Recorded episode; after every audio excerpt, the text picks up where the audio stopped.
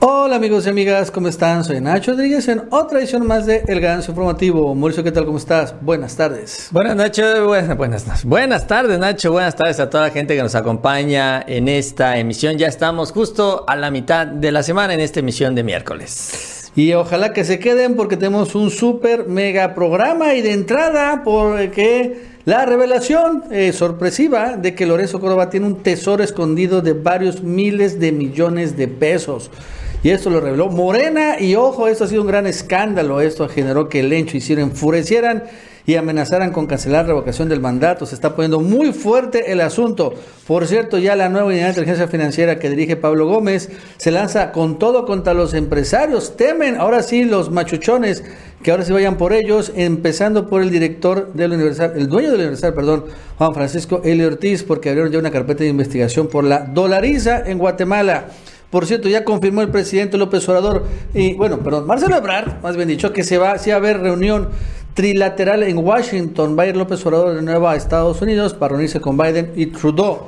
Ojo con el dato. También hoy Lozoya quiere salir libre, aunque no lo crean, ya no aguanta las eh, frías celdas del reclusorio norte y hoy intenta, va a tener una audiencia judicial, intentará salir de prisión. No creo que tenga éxito, pero bueno, va a intentarlo. Eh, Santiago Nieto finalmente eh, ha sido, bueno, el hecho de que haya salido, ahora muchos lo quieren rescatar. Entre ellos Ricardo Monreal, lo cual esto no me gusta, pero también, ojo, Palazuelos, por increíble que parezca. También mencionan que Santiago Nieto podría acabar yéndose a una embajada en Europa o incluso acabar como ministro de la Corte. Todo esto nos dice que Santiago Nieto todavía tiene mucho futuro. Por cierto, el día de ayer, después del gran éxito en Nueva York que tuvo López Obrador, la oposición intentó hacer montajes entre ellos. ¿No? En un montaje en el avión, donde llevaron a acarreados para bucharle, y también señalando que los que estuvieron allí en, eh, aplaudiendo a López Obrador cobraron de 80 a 100 dólares. Vamos a hablar sobre ese tema. Eh, Ayer salió ya en televisión el ataque que le han lanzado el INE y el ONAM contra los chapuceros y contra Vicente Serrano. Y conspicuamente el que falta es campechaneando. Y bueno, todo indica que esta es la razón. Todo esto viene porque tal vez es Samuel García el que está detrás de los ataques. Ojo con el dato, vamos a hablar también sobre ese tema. Y Laida Sansores finalmente entra en polémica porque dice que ya no es necesaria la sana distancia al final en semáforo verde y los cubrebocas. Y bueno, la verdad es que podría tener razón. Esto y más el día de hoy, Mauricio, en el ganso informativo. Así es, Nacho, como siempre, mucha, mucha información en este espacio, en esta transmisión. Les, les invitamos que nos acompañen durante los próximos minutos en la emisión de este ganso informativo, emisión de miércoles. También antes de iniciar, si les gusta este video y lo adelantamos, así será, les gusta esta información, también les invitamos que se suscriban a este canal. Les agradecemos mucho ese like, esas manitas para arriba, nos ayudan mucho en estas redes sociales. Más ahora que tenemos las miradas encima de estos grupos, de estos eh, medios de comunicación, que bueno, ayer hablábamos de lo que se mencionó sobre los youtubers y bueno, ayer siguieron todavía dándole mucha difusión a través de la televisión. Llegamos a la tele, Nacho, llegamos, llegamos ya a las pantallas de televisión. Así es, Mauricio. Ayer, eh, ahorita vamos a ver este tema. Llegamos a Cadena 3, ¿no? Que es una. A telediario. Telediario. ¿Ves de Cadena 3, no? Que es esta de. Es de multimedio, según yo, es del mismo de Milenio, pero es nada más en, Nuevo León. O sea, está ahí en el norte del país.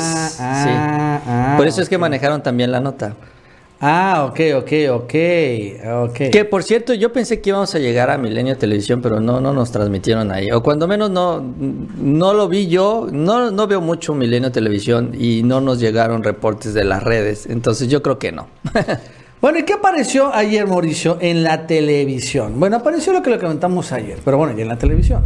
En donde había un estudio de la UNAM, aquí está, ¿no? Este y bueno, en eh, que hubo un, eh, un, estudio en donde varios youtubers, ¿no? Que promueven la 4T, finalmente eh, también ganamos millones de dólares, literal nos dicen, por mentir. Somos emprendedores de la mentira. Y bueno, estos los 10 canales, que somos los emprendedores de la mentira, son los de Vicente Serrano, Sin Censura Media y Sin Censura TV. Los del Chapucero, el Chapucero, el Chapucero Today, Mau Rodríguez y la Chapucero Network, que es donde estamos ahorita. El de Juca, el de Benditas Redes Sociales, el de México Informa y el de Conexión MX. Y entonces, bueno, esto aparece en la televisión y que incluso ahí hasta aparecí, aparecí yo, porque yo soy el verdugo pobre, no, yo soy el que... Tú eres la mente maestra, Sí, Nacho, el- detrás de esta estrategia Ajá, desestabilizadora. Soy el malvado, mientras Lorenzo Córdoba, pues es la víctima, ¿no? Pobrecito, Lencho Córdoba. Pero lo interesante de todo esto, ¿no? Es que de entrada ya sabemos más porque también empezó a filtrarse que fue el INE, o sea, no fue una, una creación de, de Milenio, sino el INE pagó un estudio, por increíble que parezca, a la UNAM para que di- di- di- dijera esto, que nosotros los youtubers, estos 10 canales, entre ellos de esos 10, 4 son de nosotros, ¿no? O sea, dices, bueno, Oye, hay que abrir otros seis más ya para que nos adueñemos de esa lista. Sí, puro monopolio, ¿no? Sí, sí, El ya de plano, ¿no? de- Ese es el reto para abrir seis canales Sí. más. Entonces, este, mira, son cuatro de nosotros, dos de Vicente Serrano, y bueno, entonces la verdad es que lo sacó incluso en el INETV, por aquí está, ¿no? Donde, este, al final, Ah, yo tengo eh, también en mi Twitter, Nacho, una captura de, de lo que se presentó. Porque como dices tú, Nacho, esto es parte de un estudio que se le contrató a la UNAM y a otras cinco universidades, son seis universidades. O sea que prepárate porque se nos viene todavía un poquito más. Pero eh, sí, ahí también lo que aparece evidenciado cuando se explica todo este tema de los youtubers, pues eh, aparece una miniatura de las que yo subí. Entonces, eh, llama mucho la atención, por, y ahorita vamos a ver la, la imagen, a ver si, si la, si la encuentras por ahí. aquí, aquí Eh, porque sale un personaje. Seminario de, de presentación de investigaciones en los académicos, ¿no? Sí, Y entonces ahí es donde, eh, a ver, vamos a viene ver. todo este reportaje, ¿no? Es el estudio, ahí está. Sí, Bueno, esta es una miniatura del que se de verdad, curiosamente, pero él no lo sacaron. No sé por qué. Referente que ese día y que también lo sacan, pero aquí sale la miniatura de Mauricio. Ahí está. Esta. ¿No? La miniatura de Mauricio, en donde, bueno, Samuel de rodillas por anulación de elección, INE alista votación de última hora. Y este, y aquí podíamos ver, esa es la teoría de Mauricio cuando menos, quién es el autor intelectual de todo este show, ¿no? Pues son, El- son muchas coincidencias, ¿no? ¿no? Porque de entrada es este Samuel García, el gobernador de Nuevo León, recordando que esto está saliendo desde multimedios, desde Milenio y curiosamente Que es un canal de Nuevo León. en Canal de Nuevo León y que finalmente recordando que Lencho Córdoba este pues es aliado de Samuel García. Y que protegen a un vocero de Movimiento Ciudadano, que es el partido del gobernador de Nuevo León. Así es, el- ¿No? porque conspicuamente el pan pechaneando no aparece en esta lista. Sí, porque Cuando además debería aparecer, claro que debería aparecer el campechaneando, ¿no? todos sabemos que después del Eliseo Gates se le bajaron las vistas, ¿no? Por todo lo que sucedió. Sin embargo, esto es previo al Eliseo Gates, o sea, cuando estaba en la cumbre, ¿no? Cuando dice y se sentía que tenían muchas vistas y también tenía más de las que actualmente tiene. Eh, y sí llama la atención que a él en lo particular no lo, no lo saquen ahí y si en esta saquen lista, ¿no? a su cuñado. Exacto, sacan a los cuñados. A los cuñados sacan de benditas redes sociales, pero no sacan al campechaneando. ¿Por qué? Porque obviamente lo están protegiendo. ¿Quién lo está protegiendo? Milenio, la UNAM, el INE y esta cadena 6 de Telediario de Monterrey. Entonces, porque pues ya, ya el PAN, y aparte él dice es promotor todavía de la 4T y de Obrador y esto y lo otro y eh, bla, bla, bla. Debería estar a aparecer ahí, ha sacado también un montón de videos contra Lorenzo Córdoba, pero no, bien protegido. Pues son varias coincidencias, ¿no? O sea, este, el asunto de, del campe es, es un elemento más, ¿no? Que, que estamos viendo cómo pues se enfoca mucho al tema porque de las redes sociales, porque digo, bueno, o sea, el INE manda a hacer un estudio, ok, manda a hacer un estudio, pero ¿qué carajos hace el INE haciendo un estudio sobre los youtubers? ¿No? O sea, por- ¿Para qué gastar dinero incluso en hacer un estudio por los youtubers? Y en segundo lugar, pues toda la difusión de esta información. Y sobre todo, insisto, estamos hablando de un canal de Nuevo León, ah, estamos viendo que aparece una miniatura de Nuevo León, estamos hablando de un youtuber que es vocero del partido que gobierna en Nuevo León. Eh, y bueno, pues estamos hablando de un gobernador que le encantan las redes sociales. Y, que para él, a diferencia de otros políticos, las redes es un tema prioritario. Entonces, sí, son, son, son muchos detallitos que pues ahí están, ¿no? Sí, y bueno, pues al final a gente no le gusta escuchar esto, pero campechaneando fue un traidor y ya está siendo protegido por Movimiento Ciudadano, por el gobernador. Ahí está la evidencia. Bueno, antes de seguir, le recordamos que se suscriban, denle like, Mauricio, y también fíjate que hoy ha generado este, una polémica en las redes sociales, se está encendiendo. Por, bueno, unas declaraciones de Laida Sansores, vale la pena escucharlos. Porque Laida Sansores, bueno, tiene un programa de televisión que se llama El Jaguar, ayer lo transmitió, en medio de muchas polémicas, porque la verdad es que es muy bueno, dijo lo siguiente, o sea, habló finalmente de que, bueno, ya, ya estamos en un momento aquí en México en donde ya los cubrebocas ya no son tan necesarios, ¿no? Los que quieren utilizarlos está bien, pero tampoco la sana está necesaria al final en semáforo verde, en particular en Campeche, con una campaña de vacunación completamente exitosa, con más del noventa y tantos por ciento de personas vacunadas, pues ya qué más se puede hacer, ¿no? Y yo coincido completamente con Leda. Vamos a escucharla. Estaba yo viendo aquí que traen todavía el tapabocas a ver si no me regaña Lilianita, pero tengo que consultarlo con ella. Pero yo por mí, y ya lo están haciendo en otros lugares, el tapaboca ya es opcional. Si quieres te lo pones y si no, no. Así que si aquí se lo quieren quitar, quítenselo, ¿eh? Nosotros hemos declarado COVID free todos los lugares en donde estamos. Ya estamos en verde. Gracias a, Dios han sido tres, por, tres decesos como promedio, dos lo que ya tenemos ahora. Y yo ya quitaría también la sana distancia. Entonces lo voy a consultar para ver si esto es posible. Claro, todavía no hagamos eventos, pero pues ya hicieron la Fórmula 1, ¿no? Yo creo que algo cuidaron, pero de cualquier manera, sigámonos cuidando, eh, tomemos buenos alimentos saludables y no salgamos si estamos enfermos. Pero yo creo que hay que irnos adaptando a esta vida normal. Nos está costando mucho trabajo, pero creo que este es el momento de mm, pues intentarlo y hasta la fecha pues nos ha dado muy buen resultado. Mm, gracias a, a todos.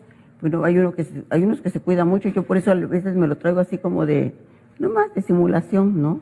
Porque fíjense, dicen que esos, los que son el 65, que son que los mejores, solo te duran ocho horas y, y ya lo debes de tirar, ¿no? Y ya ver quién lo tira, pues si cuestan rete caros, o de lavarlo, ya ver quién lo lava, si no saben ni lavar su, sus calzones, pues entonces ya que van a lavar esto, no, no, no lo lavan.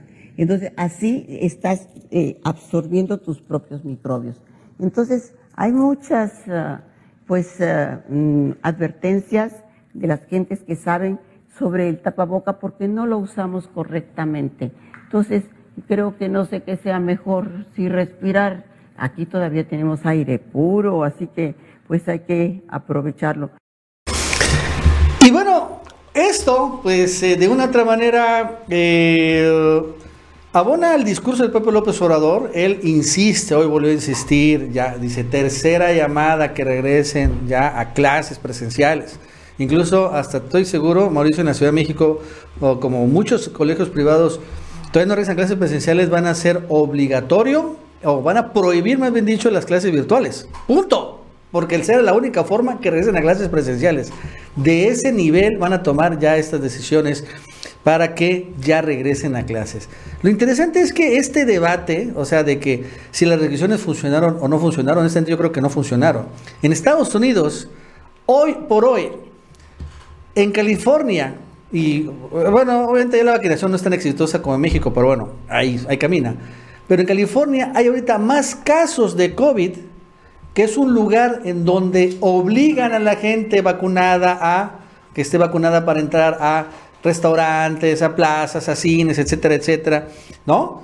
Este, es, hay más COVID que, por ejemplo, en estados rojos o republicanos como Florida, en donde no hay absolutamente ninguna restricción del COVID.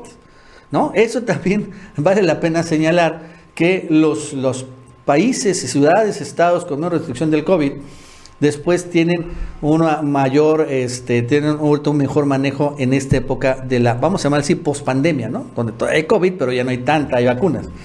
Pero bueno, sale Laida con esto y es interesante porque es la primera y ojalá que no sea la última gobernadora que dice, pues ya, basta restricciones. Y tiene razón, ya en la Ciudad de México se hizo la Fórmula 1. Yo fui y estuvo a reventar.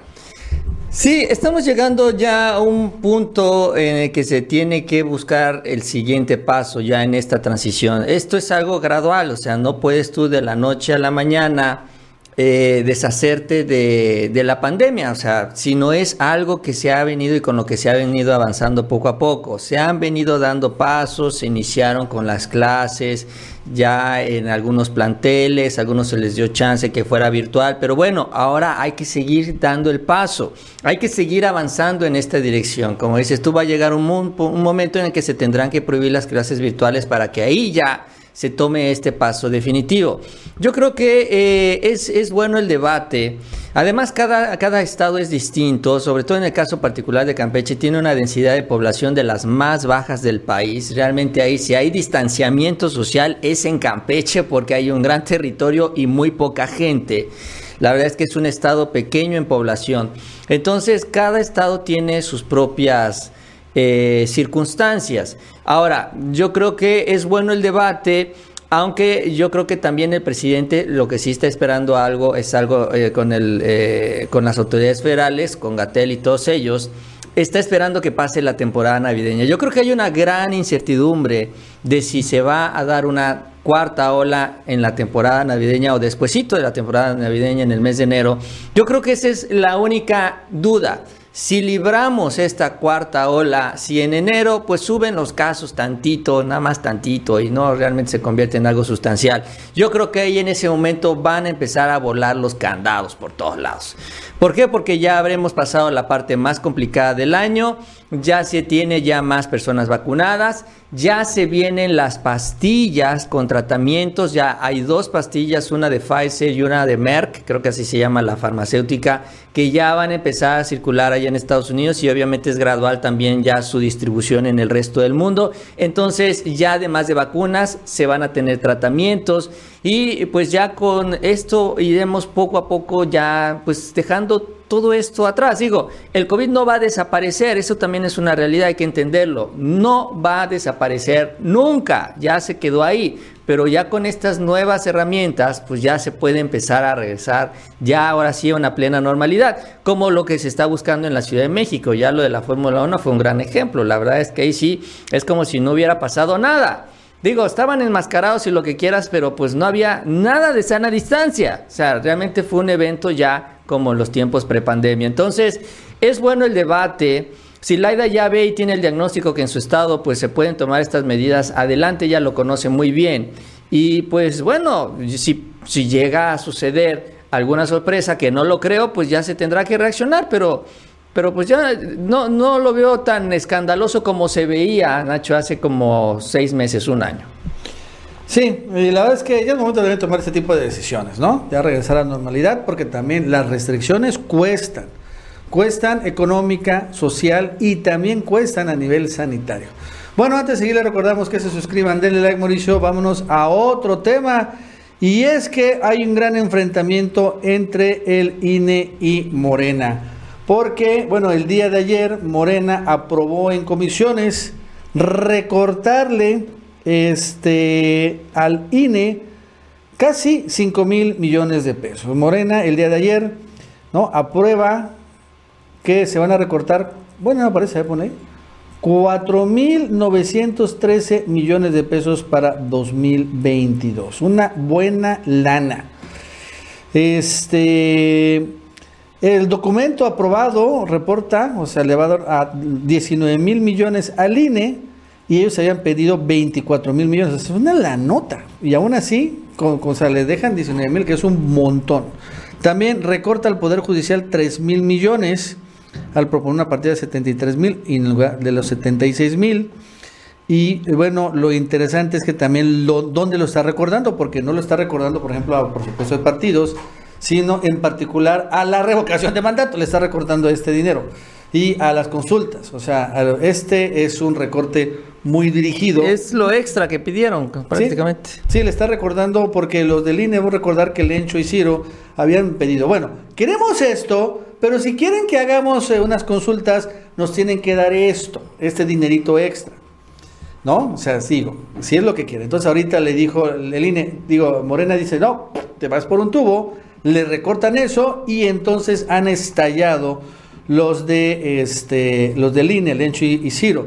De entrada, Morena, sin embargo, revela que el INE tiene un tesoro escondido.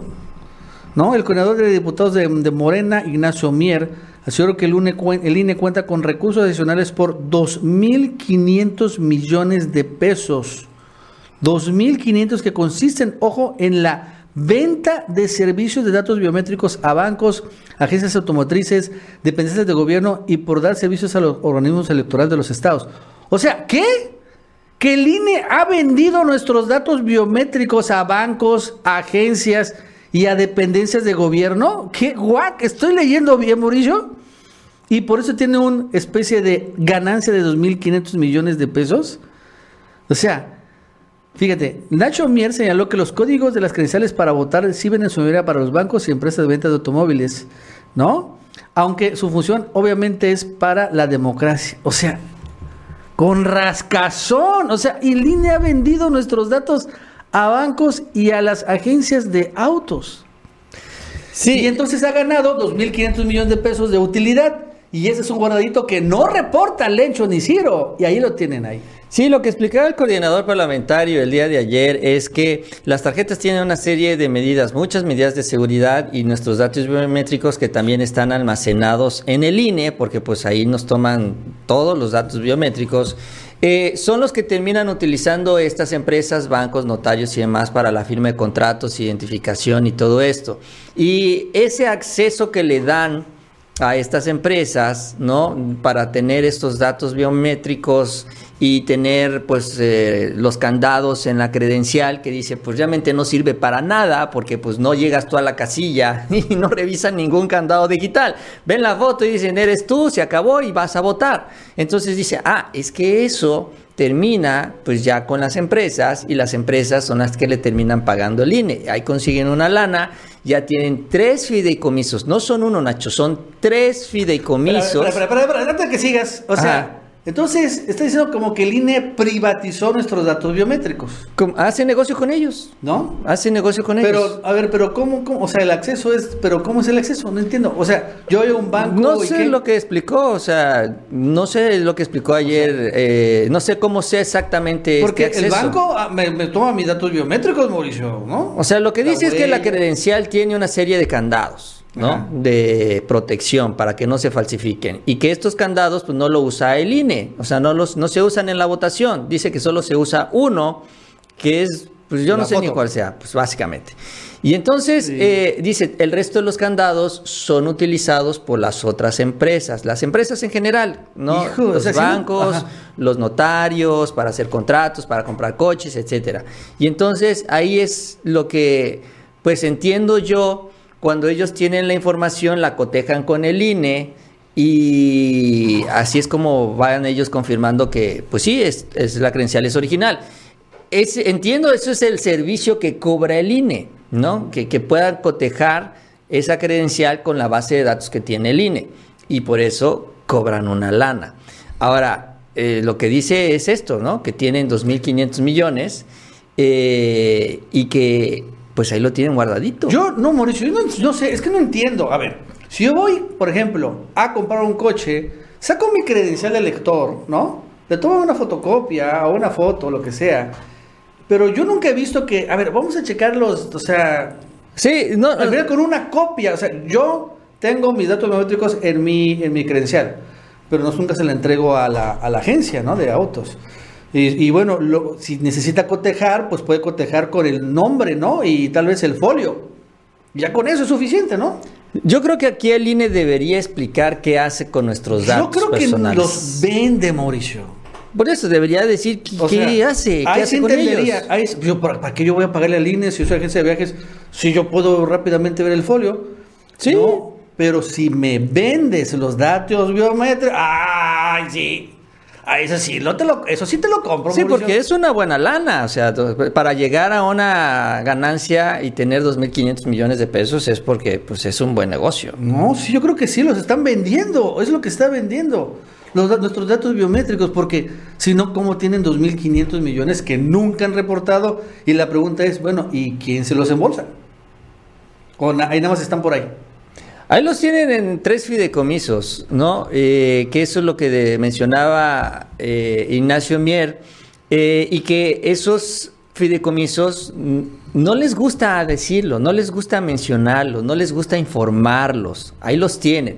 Yo, yo recuerdo que también eh, se mencionó, ¿te acuerdas en algún momento cuando se habló de la remodelación del edificio del INE, donde incluso iban a ser como una especie de club deportivo? ¿Te acuerdas? Que incluso estaban hablando de ciudad INE y todas estas cosas raras, que se tuvo que echar para atrás porque, bueno, era un gran escándalo.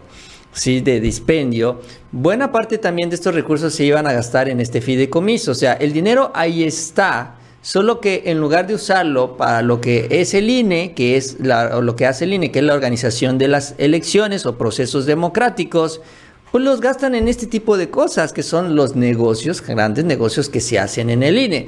Entonces, lo que les dice el diputado el día de ayer, oigan, ya sabemos que tienen su guardadito, mejor en lugar de pedirnos dinero, vayan y usen ese dinero, que es justamente para eso, para que tenga pues el INE recursos, ¿para qué? Para que haga su trabajo, que es organizar procesos democráticos. Ahora, aquí yo creo que después de esta revelación lo que necesitamos son más datos. Porque sí, como dices tú, Nacho, lo que revela Ignacio Mier es preocupante, que anden comercializando o que hayan utilizando esta base de datos que tiene el INE para hacer negocios y generar estos ingresos, porque son nuestros datos personales o biométricos incluidos o no lo que sea, pero son nuestros datos con los que está haciendo negocio el INE. Bueno, y Ciro Murayama el día de hoy, después de que esto fue aprobado en comisiones, ese recorte explotó. Y dice lo siguiente, ¿hay recursos o no hay revocación? Así una plana amenaza obvia y evidente. Señala incluso que va a ir a la corte para impugnar el recorte al presupuesto, que aunque no ha sido aprobado todavía, va a ser evidentemente aprobado porque Morena tiene mayoría. y lo cierto, Mauricio, es que lo que hizo también... Ayer, ayer fue aprobado en comisión, Nacho, y hoy llega al pleno. Sí. al pleno. Por eso no ha sido aprobada, pero bueno, va a ser aprobada en unos días más. Y también lo que sí va a sesionar hoy el Consejo General es que la consulta se recorra dos semanas. En lugar de que sea el 27 de marzo, que sea el 10 de abril. Y esto porque dice el INE, porque debo recordar que originalmente el INE había dicho que únicamente con la aplicación se podían recoger las firmas.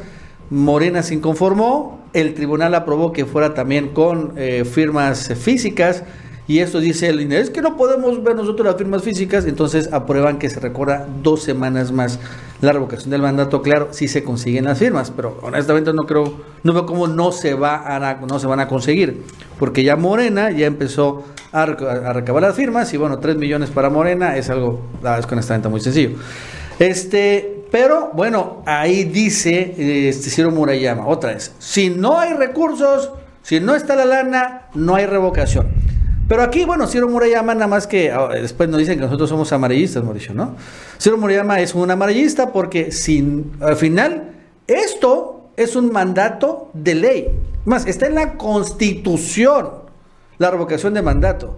Y si Ciro Murayama y el Consejo del INE y el hecho se niegan a hacer su chamba, que es la revocación, con el dinero que tengan, entonces de inmediato sí procede el juicio político de institución y hasta ir a la cárcel, así. Porque si estás ahí y no puedes hacer tu chamba, te vas. Y al bote te vas, ¿no? Finalmente es pues rechazar hacer su chamba. Pero bueno, sí, esa es una, una declaración muy amarillista de su parte. Pero bueno, sí está muy fuerte, pero el recorte va porque va. Sí, mira, Nacho, a ver, un paréntesis antes de continuar con lo de Murayama. Mira, están escribiendo en el chat que acaban de ir al banco hace poco y que ahí verificaron las huellas, ¿no? Y que incluso le dijeron que, pues, que usara los dedos que utilizó en el INE, ¿no? O sea, que pusiera el dedo, el dedo índice, no sé cuál es el que te tomen finalmente ahí para que lo cotejaran con el INE. O sea, ah, pero eso es nuevo. pues ya ves que los bancos tiene rato que están usando los datos biométricos, pero yo creo que sí hacen ese cotejo también, ¿no? También dicen que para las afores están empezando a decir en el chat, eh, piden estos datos biométricos que se cotejan en el INE, o sea, e, es un tema. Es algo nuevo, pero e, es un tema importante. Algo nuevo. Efectivamente, o sea, los datos biométricos, ves que también lo empezó a utilizar la aplica las aplicaciones, ¿no? Sí, sí, sí. De que te tomas una foto, esto y lo otro, pero es algo relativamente nuevo. Y entiendo, pero yo no sabía, y nadie sabía hasta ahorita, Mauricio, que el INE era como que la base maestra de todos nuestros datos y que cobraba una lana. Por esa, exacto, por esa base de datos. Sí, eso es lo, o sea, está eso es lo novedoso, sí está privatizada. Sí, sí, sí. Y después el problema, Mauricio, es que un día se la roban, la hackean y ya valimos. ¿Qué es todos? No, pero además están haciendo negocio con nuestros datos. No, es increíble. Bueno, fíjate que Ciro Murayama está desde ayer dando entrevistas, Nacho. Ayer inició una campaña mediática con sus medios afines, con esos que siempre dicen la verdad, que le gusta al INE. Y Nacho dijo de todo. La verdad es que están desesperados, ¿no? De entrada esta amenaza de no organizar la revocación porque dicen que es imposible. Y en segundo lugar dice, ¿sabes lo que dijo? Que Morena está boicoteando la revocación de mandato. Así dijo, es que es un boicot, un boicot de Morena, porque no quieren darle dinero y sin dinero no la podemos organizar. ¿Qué vamos a hacer? Dijo, vamos a tener que despedir gente y si despedimos gente no vamos a poder organizar el proceso. Es materialmente imposible, dijo, sin recursos. En fin, se soltó toda una serie de argumentos el día de ayer en este encargo que le dio Lorenzo Córdoba de salir él a dar toda esta información, porque bueno, ya él después de la comparecencia como que ya no se quiere exponer más y entonces a Ciro Murayama le tocó convertirse en el gran vocero de este tema, pero tomándolo incluso así como una especie de amenaza, es que también es increíble la actitud de los consejeros amenazando con organizar esto y bueno, van a ir a la corte y el tema de la fecha, pues, o sea, es que ahora el INE cambia las fechas nada más porque se les pega la gana. Es que no me da tiempo de trabajar. Ah, ahí vamos a cambiar la fecha de la revocación. No, ya, eso está marcado en la ley, no importa, vamos a cambiarla porque así nos conviene a nosotros. O sea, hacen y deshacen como se les pega su regalada gana. Es increíble. Nuestra democracia está literalmente a merced de Lorenzo Córdoba, que es el que maneja el Consejo General del INE y toman estas decisiones pues sin ton ni son. La verdad es que sí. Sí, violando la ley, Mauricio, la constitución. Por ejemplo, el hecho este de que se, había, negado a recabar firmas en, a físico está en contra de la ley. En la ley se encuentra esta, la, opción ¿no? de que se pueda utilizar, y dijo el hecho no. Y ahora que quieren cambiar este, la, la fecha, también van en contra de la ley porque la ley estipula la fecha. En una de esas, Mauricio, la revocación acaba siendo inválida precisamente por estas violaciones a la ley. O sea, en serio, honestamente, están, están desesperados. Pero bueno, es que creo, Mauricio, que lo que más le duele, más que el recorte, es que le encontraron su minita de oro, ¿no? Le encontraron al Lencho de Ciro como que su fondo de retiro. ¿No? Sé dónde están finalmente ya, eh, dice 2.500 millones con venta de datos biométricos. Y dice, ya nos agarraron, Clincho, ya nos agarraron, Ciro. Ahora, ¿qué vamos a hacer, no? y pues que sean obligados a utilizar este dinero para organizar la revocación del mandato para que Obrador gane y arrase, obviamente los tiene enfurecidos, ¿no? Es el dinero de tu retiro y ahora vas a tener que utilizarlo pues para que Obrador salga así en los... No, pues no. Claro que también están encabronados. Sí, sí, están muy molestos. ayer Ciro Murayama, te digo, dijo de todo, ya no sabía ni cómo responder todo esto que se está dando en la Cámara de Diputados. Incluso empezaron a decir que es una venganza de Morena, así, lo empezaron a decir, ¿por qué? Porque como Lorenzo se burló de ellos en la Cámara de Diputados, entonces los de Morena se vengaron y le quitaron ya el presupuesto para estas consultas, ¿no? La consulta ciudadana y la consulta de revocación de mandato.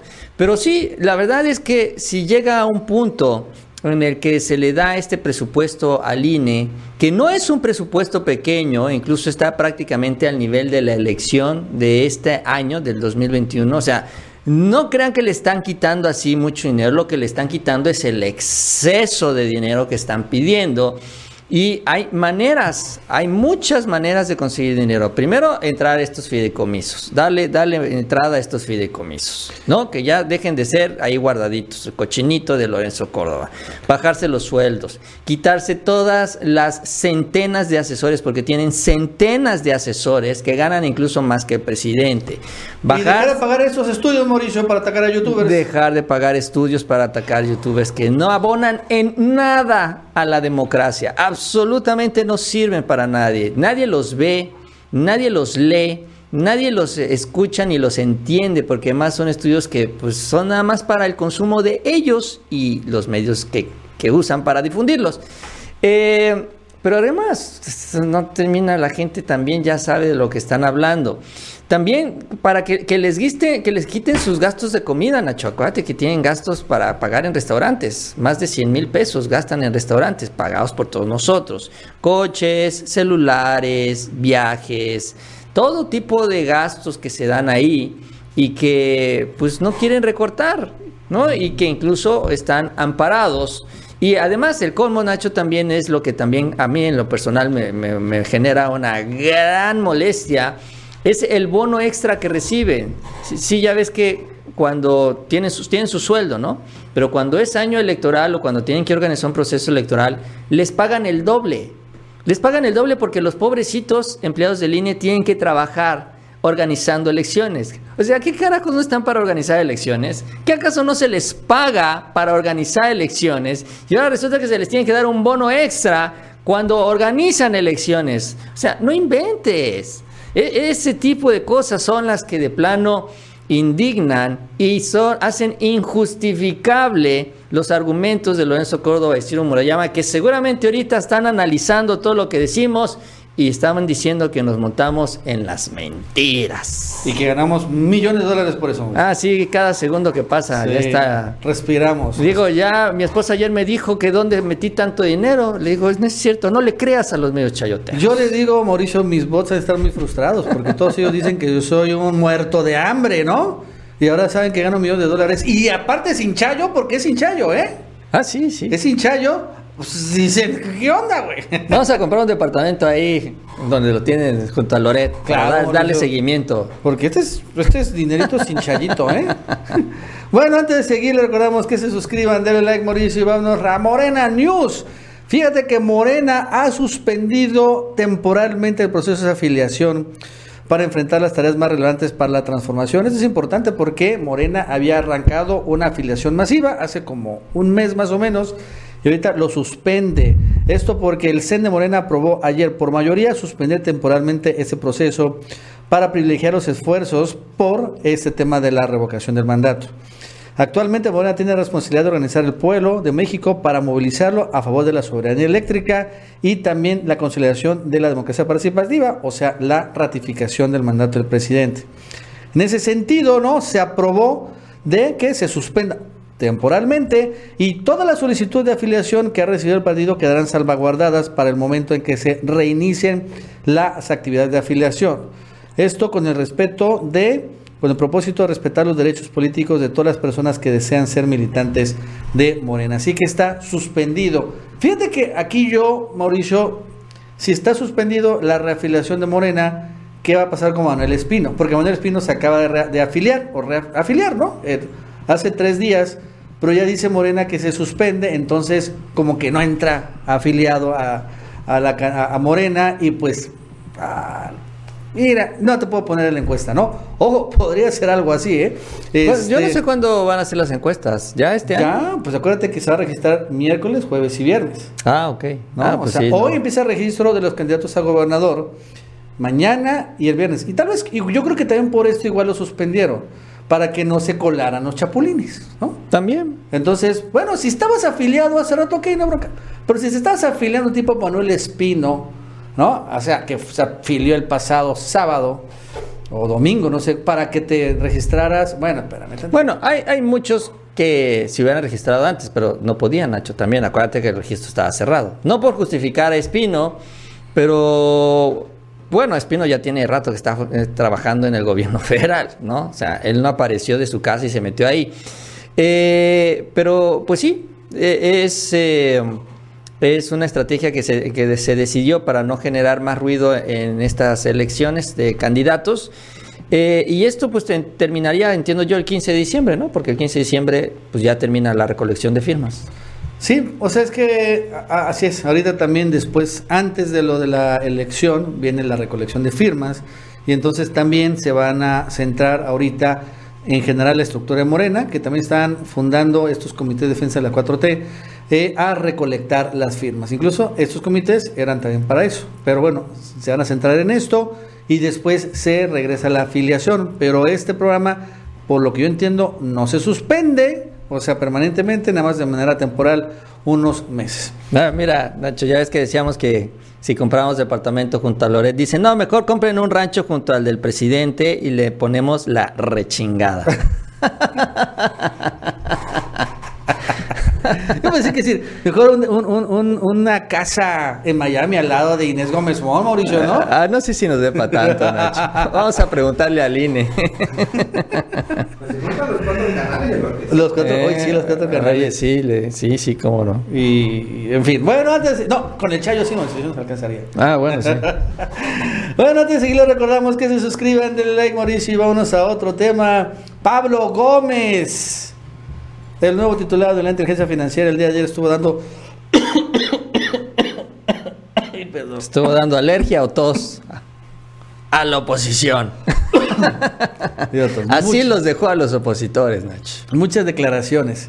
Pero lo que quedó evidente en sus primeras declaraciones como titular de la UIF, claro, porque ha dado muchas declaraciones antes, es que llegó un perfil eminentemente político a la unidad de inteligencia financiera y un perfil que su prioridad número uno, pero numerísimo, es el combate a la corrupción.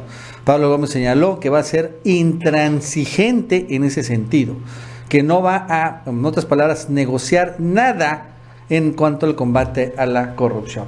Es interesante porque realmente Pablo Gómez no habló sobre delincuencia organizada o sobre este tipo de, este, de asuntos que claro que trata la UIF sino habló sobre esto, combate a la corrupción. Y bueno, Mauricio, hoy pues se desataron los temores de los machuchones, los empresarios. La portada del Reforma, a ver si me la encuentras. No, ¿Será que? A ver, te la encuentro. Lo puso muy claramente, ¿no? En la portada de Reforma, temen venganza, dice. Finalmente los machuchones, porque saben que con Pablo Gómez, dicen, llegó un radical alguien con el que no se puede pues negociar, no se puede hablar, ¿no? O sea, cuando hablo de eso, son los machuchones, mira, está, ¿no? Temen venganzas con nuevo titular de la Unidad de Inteligencia Financiera, porque bueno, llega, aunque no creo que se llame venganza como tal, pero sí llega una persona que él lo está diciendo literal, es intransigente en este tema de combate a la corrupción alguien que siempre ha militado en la izquierda desde que era estudiante. Santiago Nieto no era así. Santiago Nieto tenía un perfil mucho más técnico, ¿no? más honestamente neoliberal, por así decirlo. Pero Pablo Gómez no, él tiene un perfil muy, muy, muy apegado a la izquierda, desde hasta creo que perteneció al Partido Comunista. Este estuvo en Lecumberri, estuvo detenido en el 68, en fin, todo eso. Y bueno, ahora es su primer cargo público como titular porque antes había sido asambleísta, senador, diputado federal, otra vez senador, otra vez diputado federal, es lo que había hecho, pero ahora por primera vez tiene un cargo, un puesto público y es en ese, en ese sentido. Y bueno, hoy un columnista de Leo Celis señala que lo primero que va a hacer es, va a investigar los famosos 35 mil dólares, ojo con el dato del dueño del Universal, Juan Francisco Elia Ortiz. A propósito de lavado de dinero, la primera encomienda que tendrá Pablo Gómez es determinar el origen de los 35 mil dólares que el viernes incautaron agentes de la Policía Nacional de Guatemala en este famoso avión privado. Le adelanto que por ese motivo la propia UIF y la Fiscalía ya abrieron sendas investigaciones a los pasajeros. Ojo, entre ellos el dueño del Universal. El Ministerio Público guatemalteco corrió traslado a México, o sea, él envió toda la información. Un punto que no ha sido debidamente demostrado es que el dinero haya sido declarado desde el aeropuerto de Toluca. Los implicados dicen que sí, pero no hay documento o registro que lo avale, por lo cual habrían cometido un delito. Y es un fuerte delito. Este tema de contrabandear por aviones y aeropuertos, es un delito que vas inmediatamente a la cárcel. Y ya la UIF y la Fiscalía pues en esa investigación y el primer embarrado es el dueño de esos dólares, Juan Francisco Eli Ortiz. Sí, es uno de los temas que se tiene que aclarar. La verdad es que para mí hay, hay dudas, ¿no? Que pues no, no terminan de, cuajar en esta versión, porque supuestamente es dinero que se utilizó, se iba a utilizar para tratamientos médicos en Los Ángeles después del viaje a Guatemala. Pero bueno, cuando te dicen cómo estaba el dinero, uno se pregunta, ¿ya, ¿a poco así se empaquetan 35 mil dólares? ¿Cómo estaban los billetes? Los billetes estaban divididos en siete sobres, así, siete sobres, y en cada sobre habían 5 mil dólares. ¿Cuál es la razón para tenerlos así? O sea, ¿con qué fin guardas así el dinero? Porque pues finalmente no los metes en un solo paquete o en dos o en tres. Digo, no sé qué tantos billetes sean, qué tan grande sea el paquete de billetes, pero ¿Por qué tener así los siete sobres divididos en cinco mil cada uno? También está muy extraño todo esto. En segundo lugar, también en Estados Unidos, pues eh, se utilizan mucho las tarjetas y los medios electrónicos. Allá sí está muy bancarizada la economía, no es tanto como en México. Si fuera todavía México, creería más la versión de que utilizaría el dinero en efectivo.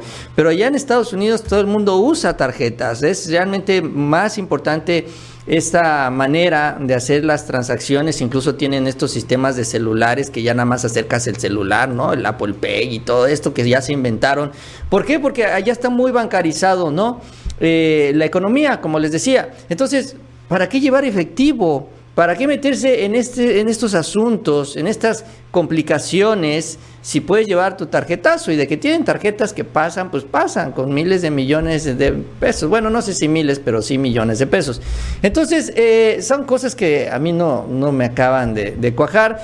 Y bueno, Pablo Gómez, pues ya lo que dijo es también que él, él le va a meter le va a meter una línea política a la unidad de inteligencia financiera. Incluso cuando le, estas cuestiones donde dicen, es que no tiene la experiencia técnica para estar ahí.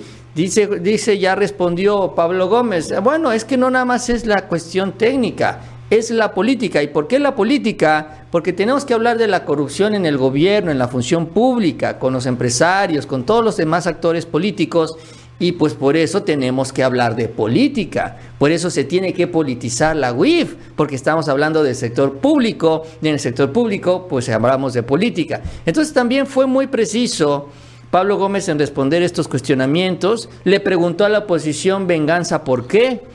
¿Qué les hizo? ¿Qué me hicieron? Dice, ¿qué nos hizo la oposición para que yo me tenga que vengar? Díganme primero, ¿no? Interesante también la respuesta de Pablo Gómez, así también fue como él eh, pues echa atrás toda esta, esta campaña negra en contra del titular de la UIF y que, eh, bueno, pues a los empresarios que estaban pues enojados con Santiago Nieto porque no les gustaba que los exhibiera, Ahora, pues bueno, con Pablo Gómez yo creo que les va a ir un poquito o mucho peor. Así salieron de Guatemala a Guatepeor. Bueno, antes que les recordamos que se suscriban, denle like, Mauricio. Hoy se confirma que la otra semana va a ir el presidente mexicano Andrés Manuel López Obrador a Washington DC a una reunión trilateral donde van a ir los Free Amigos, o sea, Biden, Trudeau y Obrador. Y bueno, de esta manera, Marcelo Ebrard confirma la agenda de la reunión. Vamos a tener aproximadamente dos horas de reunión trilateral, la cumbre trilateral. Tenemos mucho trabajo que hacer para llegar con los documentos ya preparados y los el primer ministro, el presidente López Obrador y el presidente Biden puedan en esas dos horas comentar sobre estos tres temas. Eh, para México también habrá reunión bilateral con el presidente Biden no solo vamos a, la trilateral, que es muy importante, también habrá un diálogo bilateral, estimamos de aproximadamente una hora. Y también habrá un diálogo bilateral con Canadá, con el primer ministro Trudeau, de aproximadamente la misma duración de una hora. En síntesis, 18 de noviembre tendremos novena cumbre de líderes de América del Norte, con la presencia del presidente López Obrador, presidente Biden y el primer ministro Trudeau. Tendremos reunión bilateral entre el presidente López Obrador y el presidente Biden y tendremos reunión bilateral presidente López Obrador, primer ministro Trudeau. Para México, los temas principales, como ya lo he venido mencionando, bueno, pues vamos a hablar de la cooperación para el desarrollo sur de México, Centroamérica, que ya el presidente ha hecho varias propuestas, sembrando vida, jóvenes construyendo el futuro, etcétera. Eh, la integración económica regional para promover la inversión en nuestro país. ¿Cómo agregamos valor y aceleramos el crecimiento en México? ¿Cómo nos preparamos para la próxima pandemia? ¿Cómo logramos la recuperación económica más justa para el 2022-2023? Algunos de los temas que ahí estarán planteados.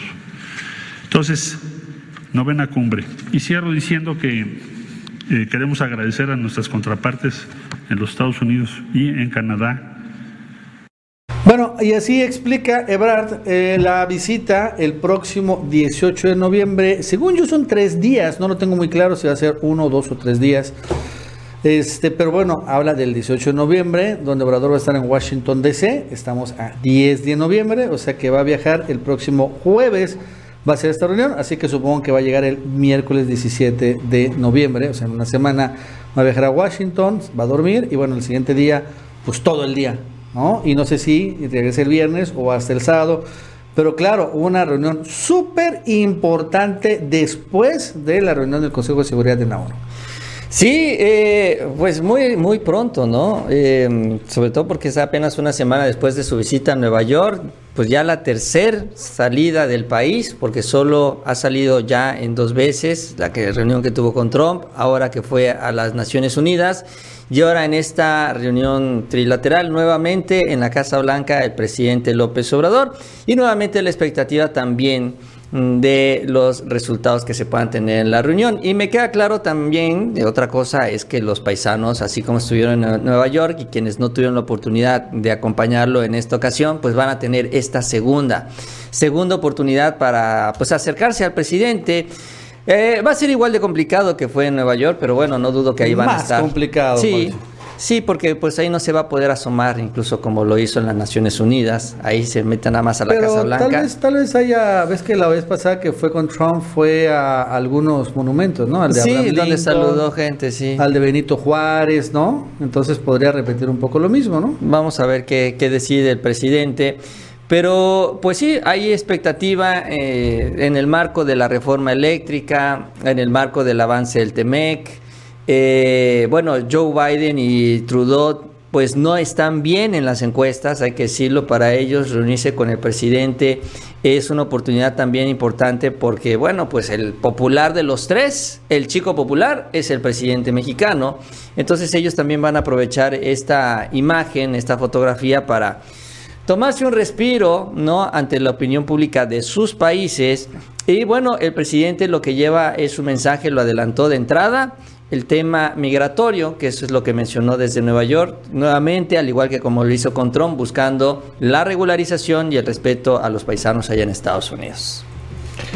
Y Mauricio, la verdad es que estuvieron muy ardidos, muy, muy ardidos los, los fachos, los fifís, por la verdadera este, faena del presidente.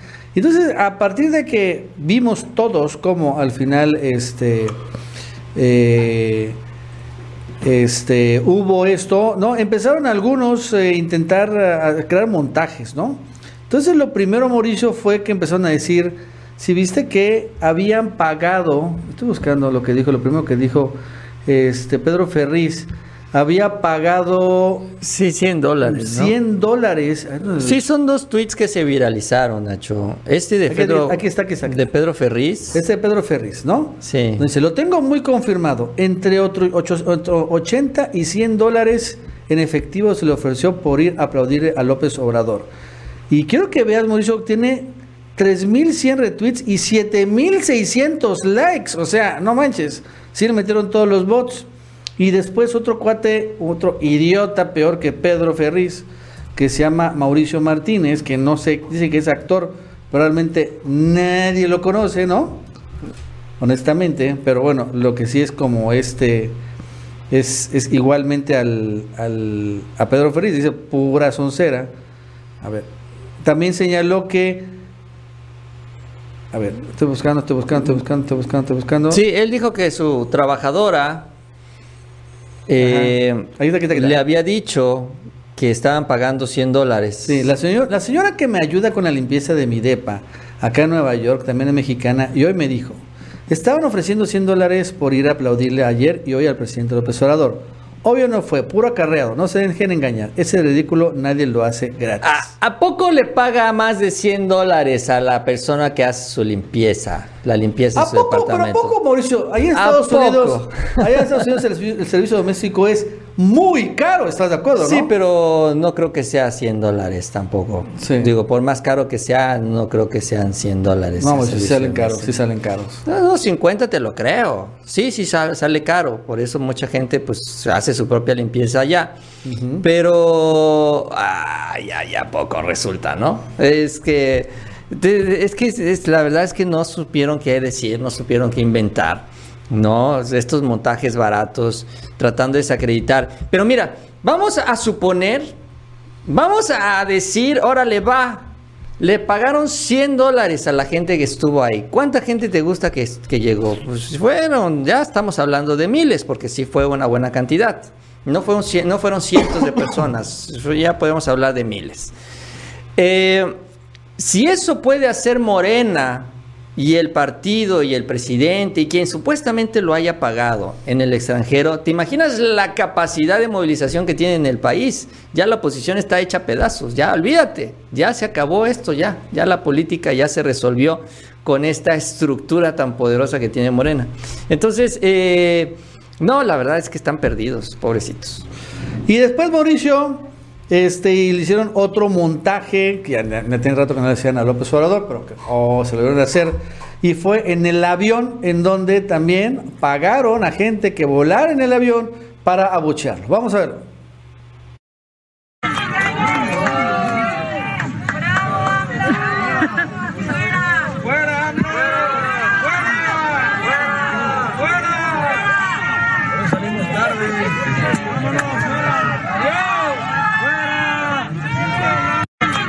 ¿No? Otra vez estas cosas que antes hacían mucho, lo dejaron de hacer. Por cierto, aviones de otra vez de Aeroméxico. ¡Oh, qué, qué extraño! ¿Por qué, no, ¿Por qué me sorprende esto? Y bueno, ahí le hicieron este montaje obvio, ¿no? De que, bueno, pues les pagaron para filmar y, bueno, generar esta tendencia. Porque les chocó, honestamente, que tuviera tanto éxito el presidente de Nueva York. Mira, Nacho, nos corrigen en el chat que sí, efectivamente, que sí, estoy equivocado yo, que sí, son 130 dólares a 150 dólares por limpiar una casa, aunque él estaba refiriendo a un departamento, y no creo que tenga un departamento grande. No, Nueva York es un, son Eh, huevitos, ¿no? sí, pero también me lleva a la otra parte, ¿no? O sea, si tú puedes ganar eso eh, limpiando una casa que pues no, te- no, no sé cuánto tiempo se lleven, pero no creo que tarden las ocho horas, la verdad no, no lo tengo claro. Pero bueno, si estás trabajando ahí, ¿no? Y, y te pagan menos por estar asoleándote en la calle, pues entonces yo creo que hasta hubieran tenido que pagarles más, ¿no? A los acarreados. Si es que si pagan 130 dólares por limpiar una casa, pues tendrías que pagarles un poquito más para la gente que estuviera ahí parada sin hacer nada, ¿no? Tanto tiempo. Porque fue una, una jornada larga. Pero bueno, Fíjate que Meme, eh, no tiene caso tampoco darle tanta vuelta al montaje de ellos. fíjate que Meme Yamel se fregó al Martínez, Mauricio Martínez, ¿no? Este que le que dijo así, "Cuán- cuando cuando está porque finalmente la gente no le creyó, ¿no? Cuando quieras te la presento y que ella te lleve a Queens en donde juntaron a la gente para luego irse afuera del consulado, pero ven a Nueva York, verás cómo fue puro show. ¿Qué dices? Le está respondiendo a un otro tuitero. Y le responde Mema Yamel, te tomo la palabra. Mi productor está en Nueva York ahorita. Él puede entrevistarla hoy mismo. Ponle hora.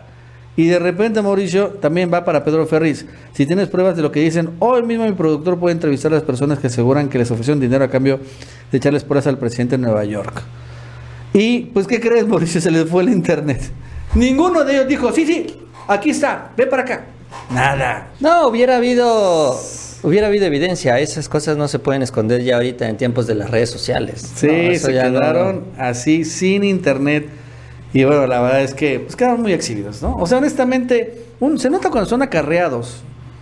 Sí, no, y no se Sí, veía, no, no. obviamente. Pero mira, esto al, montaje de, de estos supuestos 100 dólares, al montaje del avión, súmale el montaje en el aeropuerto de la Ciudad de México, Nacho. Este es de, de los tres montajes, este es el peor porque en este afectaron a las personas. O sea, ayer para tratar de opacar al presidente y tratar de opacar todos estos mensajes de apoyo que se dieron por los paisanos en Estados Unidos, enviaron a 10 personas, 10 personas a bloquear las entradas del aeropuerto de la Ciudad de México. ¿Con qué? Con el tema de los niños con cáncer. Ah, ese es el tema que les encanta. 10 personas llegaron nada más a bloquear mientras el presidente estaba hablando en las Naciones Unidas. Es increíble que la oposición esté dispuesta a arruinar también el día a día, las actividades, de irrumpir en lo que es la convivencia social allá en la Ciudad de México y afectar a miles de personas nada más para montar este show y tratar de opacar al presidente. Y esto va para quienes dicen, ay, es que yo estoy con el PAN, con el PRI, porque Obrador es populista y mil y un cosas más. Miren lo que están dispuestos a hacerles estos partidos, estos empresarios, a ustedes. Están dispuestos a arruinarles el día y la vida, poniendo a 10, cuando menos, ahí 10 personas. Si tenías algún compromiso, tenías algún vuelo, te fregaron.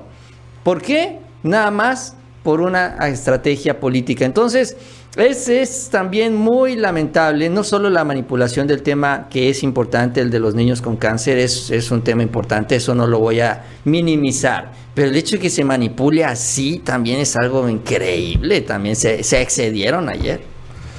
Bueno, Mauricio, para terminar, fíjate que el día de hoy reaparece Santiago Nieto en el Twitter y dice lo siguiente. Agradezco las muestras de cariño y las invitaciones a diferentes espacios, pero en tiempos revueltos, silencio y moderación deben regir mi conducta, como siempre ha sido mi vida. Silencio, reflexión y paciencia. Primero decisiones personales, familiares y después política, señala Santiago Nieto. Por cierto, el día de ayer Ricardo Monreal lo invitó como asesor al Senado. Honestamente, es una de esas invitaciones que mejor no hubieran existido. Y también hasta Palazuelos lo acabó invitando este Roberto Palazuelos. Pero bueno, vamos a ver cómo termina. Yo tomo Santiago Nieto, pues este, no creo que honestamente hayamos visto el final de él. Si no, no dudo ni tantito que va a reaparecer por otro lado. Bueno, amigos y amigas, eso es todo por el día de hoy. Gracias por seguirnos en otra edición más de El Ganso Informativo. Así es, antes de irnos, les invitamos que se suscriban a este canal. Les agradecemos también mucho ese like, esas manitas para arriba. Nos ayudan mucho en estas redes sociales. Y que tengan un muy buen día y nos vemos mañana.